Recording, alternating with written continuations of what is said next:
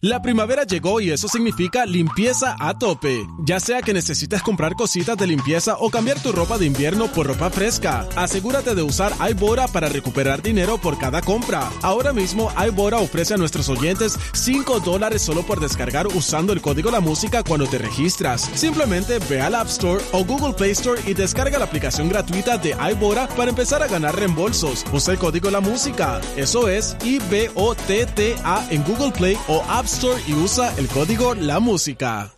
La primavera llegó y eso significa limpieza a tope. Ya sea que necesites comprar cositas de limpieza o cambiar tu ropa de invierno por ropa fresca, asegúrate de usar iBora para recuperar dinero por cada compra. Ahora mismo iBora ofrece a nuestros oyentes 5 dólares solo por descargar usando el código La Música cuando te registras. Simplemente ve al App Store o Google Play Store y descarga la aplicación gratuita de iBora para empezar a ganar reembolsos. Usa el código La Música. Eso es I-B-O-T-T-A en Google Play o App Store y usa el código La Música.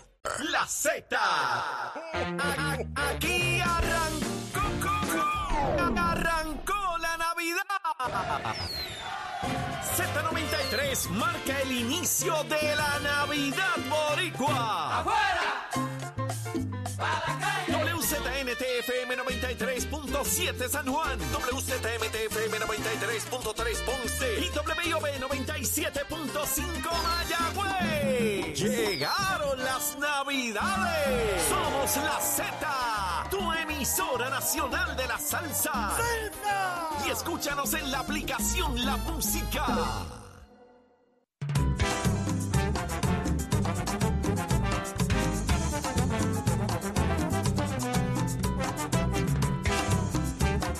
Estamos de regreso en Nación Z. Arranca una nueva hora repleta de información, buen análisis, buen contenido como a ti te gusta y nos escuchas a través de Z93, 93.7 en San Juan, 93.3 en Ponce y 97.5 en Mayagüez. Todo Puerto Rico cubierto del mejor análisis. Saudi Rivera es quien te habla. Buenos días, Jorge Suárez. Buenos días, Eddie López. Buenos días. Buenos días, Saudi, Achero, Puerto Rico entero. Eddie, mire, comenzó una nueva hora en Nación Z, 7 y 5 de la mañana. Listos, prestos y dispuestos para continuar con el análisis que a usted le gusta. Gracias por hacernos el programa de mayor crecimiento en la radio puertorriqueña Nación Z, porque todo, Achero, todo, todo comienza aquí. Buenos días, Eddie. Buenos días, Jorge. Buenos días, Saudi. Buenos días a todos los compañeros aquí en el estudio. También a las personas que nos sintonizan a través de todas nuestras plataformas interactivas. Una nueva hora de jueves 8 de diciembre del año 2022. Mucha información todavía que compartir con ustedes. Pero levántate que el despertador te está velando y te agarra el tapón, Saudi Rivera y sus uñas. Ay, Dios mío, ya no queda suena nada. como- Ya no ya no hay uñas. A una, Ya no- una- uñas hay, ya bien no mal. queda a una buena nada, cancioncita para Navidad. Las uñas de Saudi. Dios mío, me quedan dos nada más. Pero de aquí ahorita eso se va. Vamos, vamos. ¿Viste? Eso es lo que pasa, la ansiedad. ¿Sí? Gracias, Achero. ¡Ah! ¡Qué botada! ¡Ah! Mira eso. Ahí está, Achero. ¡Qué botada! Ese es Achero y su Gracias, piquete, papá. Achero. Esos son mis regalos de Navidad, ¿viste? Pero mira, ustedes saben y van a estar de acuerdo que buen regalo de Navidad sería eh, escuchar que no hay ni una sola querella de maltrato infantil en nuestro país. Eso, eh, pues, es, bien cuesta arriba a jugar por lo que estamos viendo y escuchando en los últimos días. Pero vamos a hablar con Larry Emil Alicea, presidente del Colegio de Trabajadores Sociales. Muy buenos días, Larry Emil. Buenos días, Saudi. Gracias por la oportunidad de compartir con ustedes. Qué bueno que estás con nosotros. Eh, eh, Lari, ahí se habla, ¿verdad? Y trascendió de que hay sobre 10.000 referidos eh, de maltrato infantil ahora mismo eh, ante la falta de trabajadores sociales que hay. se sigue acrecentando el problema. Tenemos muy claro y consciente la situación de, que está pasando con los trabajadores sociales, lo mal pagos que están, no se hace justicia para los trabajadores sociales. ¿Cómo podemos enfrentar o manejar lo que estamos viviendo?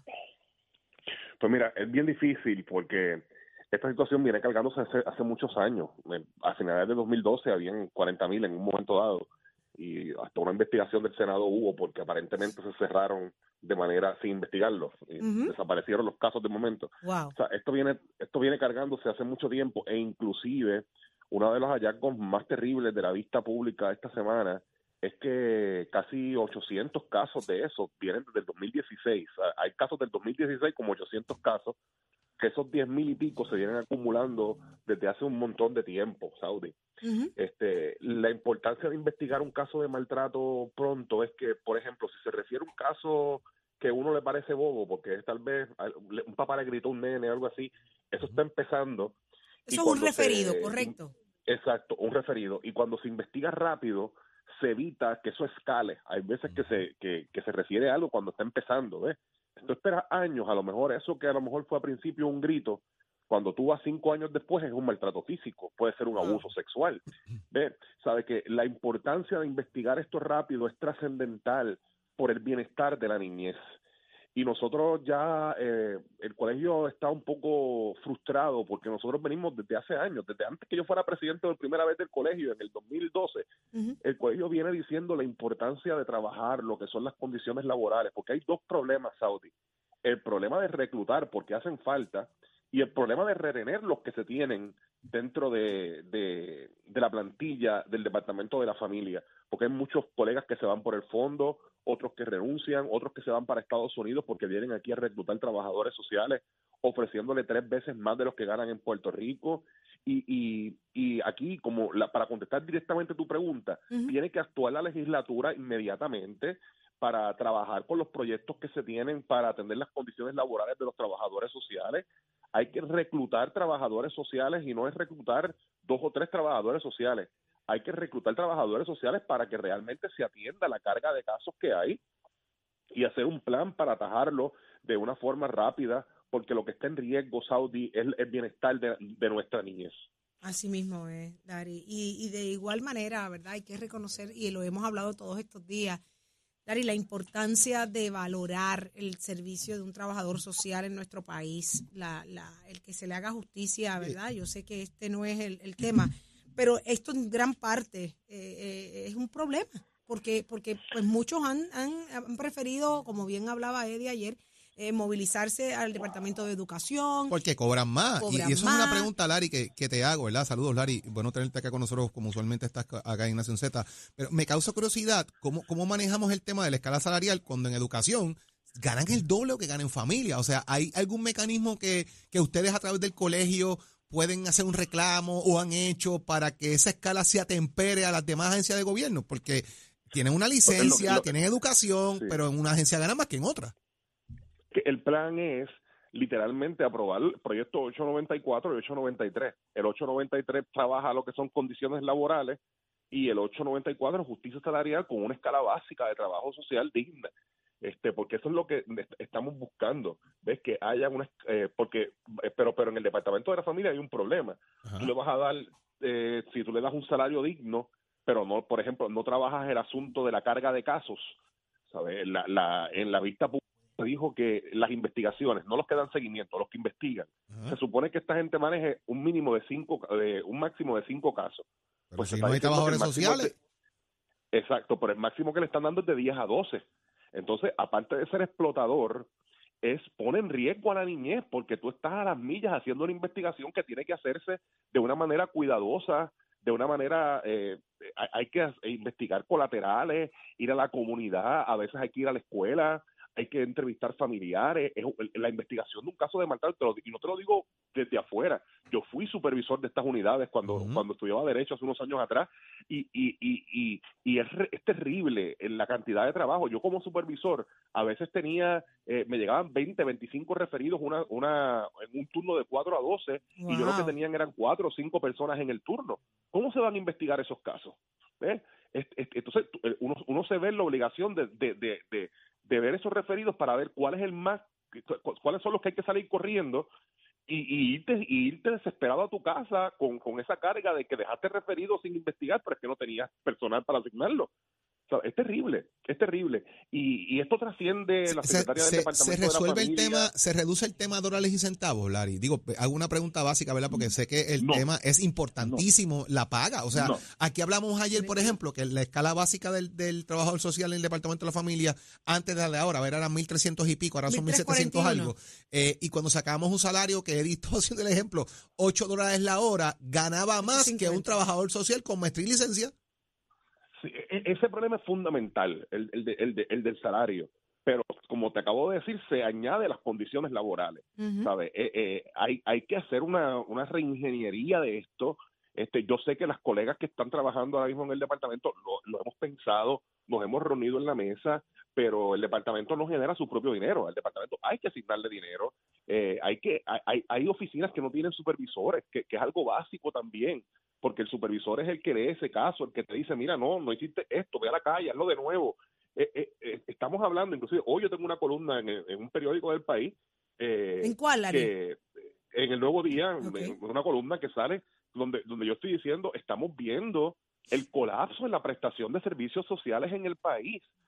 Y, y, y, y, y no está- y entonces lo vemos y, y entonces como que nos alarmamos, pero a nivel de acciones concretas no, es, no está ocurriendo nada Larry, específico.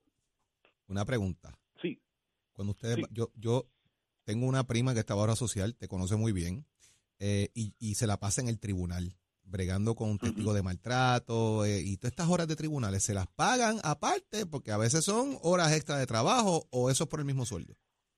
Yo te voy a decir, eh, se les da tiempo compensatorio a los que están investigando en la calle, pero por ejemplo al supervisor se le dice que eres exento. Este, y el Ah. supervisor que tiene que a veces quedarse también trabajador social, Ajá. que tiene que quedarse pegado, a esa persona se le dice que eres exento, pero a la misma vez que te dicen que eres exento, si sales a las 12 de la noche Ajá. y no llegas a, la- a las 8 de la mañana los turno descuentan. siguiente, te dan, no, te dan el mangue y empiezan a presionarte Qué bárbaro. este, porque eres exento, eres exento para una cosa, O pero sea, no eres yo, exento yo tengo para que otra. salir, yo tengo que salir de Gurabo a trabajar un caso en Mayagüez, por ejemplo, y me tomó hasta las 12 de la noche regresar a mi casa, pero tengo que estar a las 8 de la mañana en la agencia y me van a regañar por eso, por ser exento. Sí, o a las 8. Puede ser, o a las 8 de- o, o saliste a las 12 de la noche y a las 8 de la mañana tienes una vista en el tribunal porque te citaron. Y esa vista en el tribunal, por ejemplo, que excede el tiempo, ¿me lo pagan, no me lo pagan? Cuando yo soy testigo de maltrato, ¿qué pasa ahí con el trabajador social? Se, se les paga, a los que están investigando se les paga eh, tiempo compensatorio, se, se les da principalmente tiempo compensatorio este y después los colegas lo, lo, lo toman. Pero re- realmente tú vas a ver, por ejemplo, colegas que tienen casos de seguimiento, que de estos tú vas a tener colegas que tienen 40, Ujú. 50 casos, este, de- que no son personas, son familias, que, tú- que eso se puede traducir a 200, 300 personas. Claro. Estas personas, en casos de seguimiento en el tribunal, pasa mucho que se cita y la vista se cancela, y la persona estuvo todo el día en el tribunal este, y se canceló la vista, o ese día no planificó ni, ni, ni, ni, ni dio citas porque tenía vista en el tribunal y la vista se canceló 15 minutos cuando estaba allí. Esto es un problema complejo, es un problema multilineal y a este país le fascina simplificar la complejidad. Y aquí hay que sentarse a abordar esto de la forma compleja que hay que abordarlo. Y el Eh, tiempo que tú estás que investigando referidos, ¿también te lo pagan compensatorio cuando es fuera de tiempo?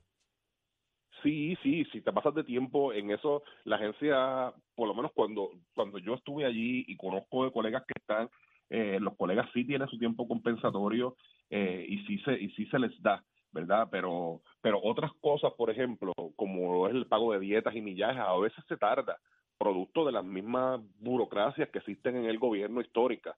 Este, si tú tienes que salir fuera de la oficina, se te paga unas dietas, ¿verdad? Eh, y a veces los colegas acumulan un montón. un montón de Ahí vamos. Una cosa es que yo tenga derecho a la dieta y la factura y otra cosa es que me manden el chequecito de la dieta porque tardan en pagar esas dietitas y el millaje Claro, también. claro.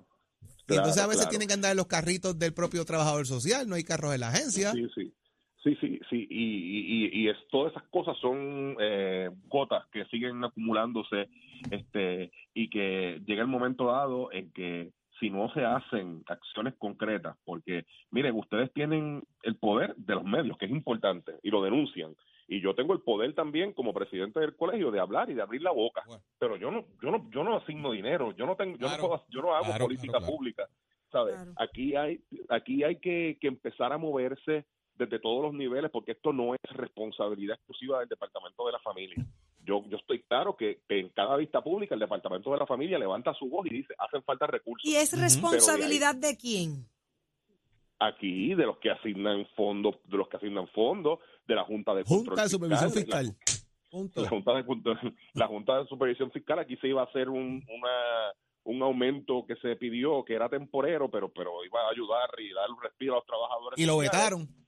Y lo vetó la Junta de Es Control que, es Fiscal, que, mira, ¿sabes? eh, Larry, aquí hay un asunto que si tú vas a la legislatura y tú dices, yo necesito fondos para esto, y estás en la vista de presupuesto y de repente viene la Junta y te manda un presupuesto impuesto que no tomó en consideración eso que la legislatura está investigando para darle el acceso necesario y los fondos necesarios a los trabajadores sociales en el departamento, ahí viene el primer problema, la imposición de presupuesto, que es una pelea que está dando ahora mismo, y eso tengo que reconocérsela a Tatito Hernández en Boston, una demanda de que le están poniendo, le están quitando prerrogativas a la Asamblea Legislativa de poder atender particularidades como esta que tú estás planteando. Wow. Así es, así es. Larry Emil.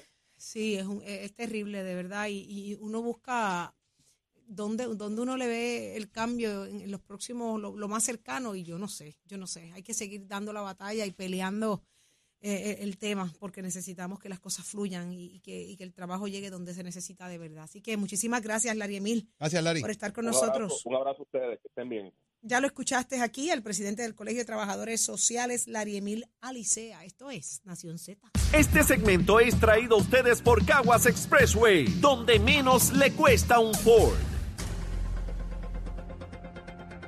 Damos paso al segmento del análisis del día y como todos los jueves está con nosotros nuestro experto en comunicaciones, Dani El Machete Hernández. Buenos días, Dani.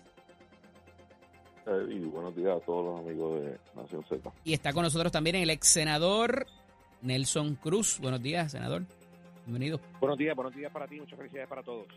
Bueno, eh, se cita esta convocatoria esta semana allá en Washington para diversos eh, asuntos, pero destaca el que haya habido una reunión cumbre en, Fortale- en Fortaleza, en la Casa Blanca, eh, donde participa inclusive la Secretaría de Comercio de los Estados Unidos y se levanta el asunto como que es tremendo eh, avance en términos de eh, lo que puede lograr el gobernador. Y queda ver si eso se va a traducir en algún tipo de avance real en la legislación, en la adjudicación de fondos y en la eliminación quizás de burocracia gubernamental en la esfera federal para el finalmente el desembolso de, de los fondos. Comienzo contigo hoy, Dani, a ver qué nos tienes que decir en cuanto a esta cumbre que se da ayer en la Casa Blanca. Pues mira, es bastante interesante el asunto de esta cumbre, eh, pero en, el marco en el que se da, o sea, llevamos ya pues, prácticamente seis años después de, de, María, eh, llevamos ya unos cuantos meses después del asunto de Fiona, y, lo que el pueblo de Puerto Rico se pregunta es dónde está el avance de todos los anuncios, de todo el dinero que se ha dicho que hay, de todo el dinero que se ha dicho que está disponible, que nadie ve, y la cosa es demasiado lenta que si esa reunión va a adelantar algo, pues mira, la verdad es que las expectativas son bien bajas porque es un asunto, un problema que ha tenido esta administración de ejecución. Y aquí dicen que es que el gobierno federal ha puesto trabas y allá entonces se preguntan qué pasa que los puertorriqueños no ejecutan. El, el diario Nuevo Día hoy da cuenta de pues, cerca de 120 mil millones de dólares en ayudas. Y todavía hay gente con toldos y todavía hay gente que se sigue inundando y todavía hay carreteras que siguen este en mal estado porque no se han reparado eh, y, y, la verdad que uno se pregunta entonces qué es lo que sucede y a mí no me parece que con una reunión eh, con, verdad este que se haya dado con el gobierno federal esta administración sepa o pueda adelantar algo no no no, no tengo de, de verdad este, muchas expectativas con eso Senador, ¿qué nos tienes que decir en cuanto a lo que ya ocurrió? ¿Se traducirá en alternativas reales? ¿Esto es el último aletazo de los demócratas mientras están en el poder? Eh, ¿Habrá eh, o bajará la legislación que necesitamos para garantizar los fondos de Medicaid y todo lo demás?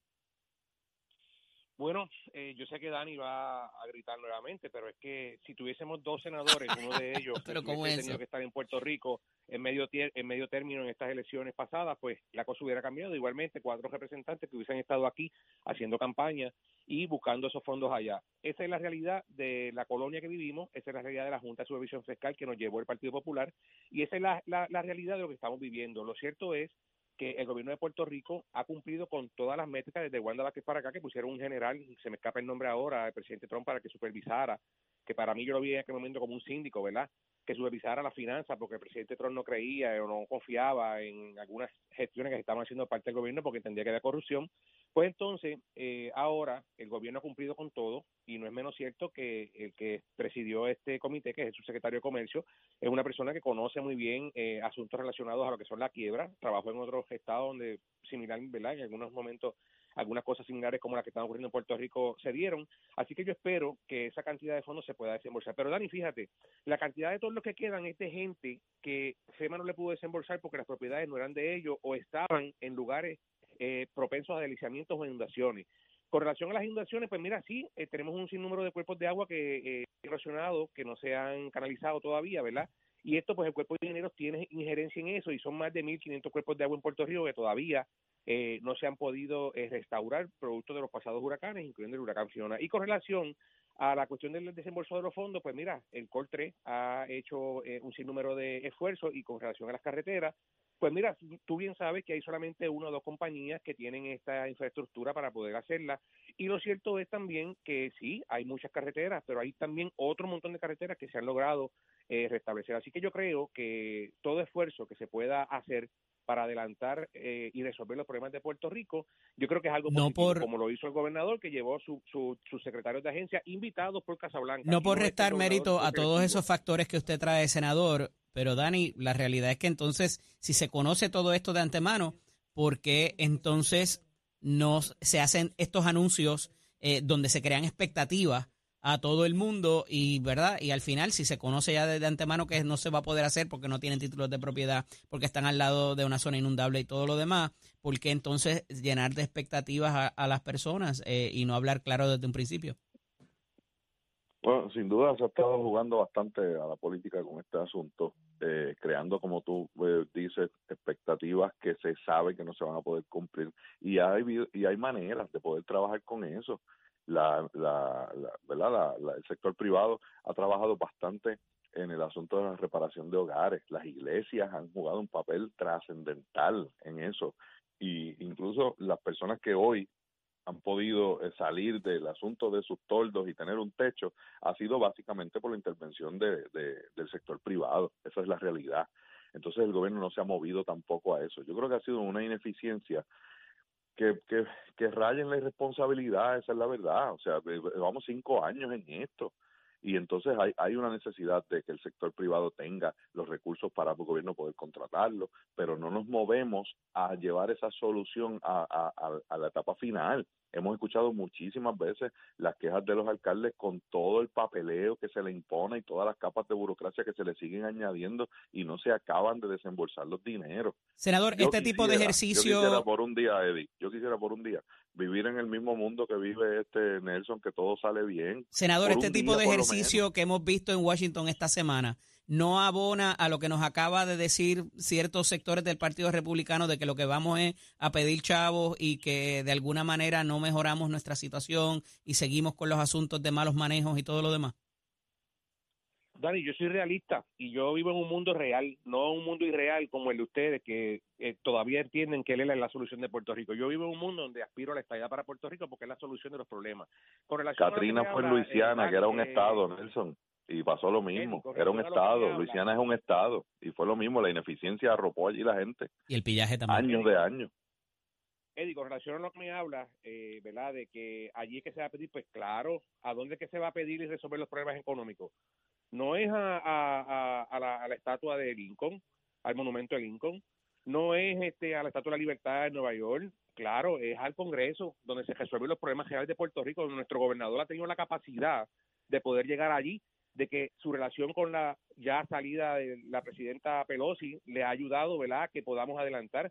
Ahorita Dani hablaba de, que no hemos adelantado. Vamos a un día, yo te invito, vamos a vivienda y que nos presenten allí las casas que se han estado haciendo y lo que se ha adelantado. Claro, está falta mucho más por hacer. Pero si hubiésemos sido Estado, yo te aseguro que hubiésemos tenido dos representantes, dos, cuatro representantes, dos senadores peleando allí y un presidente buscando en Puerto Rico los votos para poder prevalecer en la próxima elección del año que viene. Así que esa es la realidad. No tapemos el cielo con la mano, abramos los ojos y vivamos en un mundo real, Dani. Lo que le resuelve a Puerto Rico los problemas es resolver el estatus político, sea con la estadía, sea con la independencia, sea con lo que ustedes allá entienden que sea la libre asociación, esta autonomía, etcétera, ¿verdad? Ese mejuje que tienen ahí, ese junte diabólico que ahora quieren hacer eh, los grupos de izquierda, eh, en el, en el Congreso es que se resuelven los problemas de Puerto Rico y claro está hacía tiempo hacía tiempo que, no había eso hacía tiempo que no había eso de los asuntos diabólicos bueno eso fue Tatito Hernández el junte diabólico y, y, así lo, lo, confirmó y así se ha probado que, que es un junte hay, que aclarar, a lo mejor leíste la mitad de la noticia, el Junte Diabólico era de Victoria Ciudadana y el PIB, no tenía nada que ver con Si lo vas a citar, tienes que citarlo bien.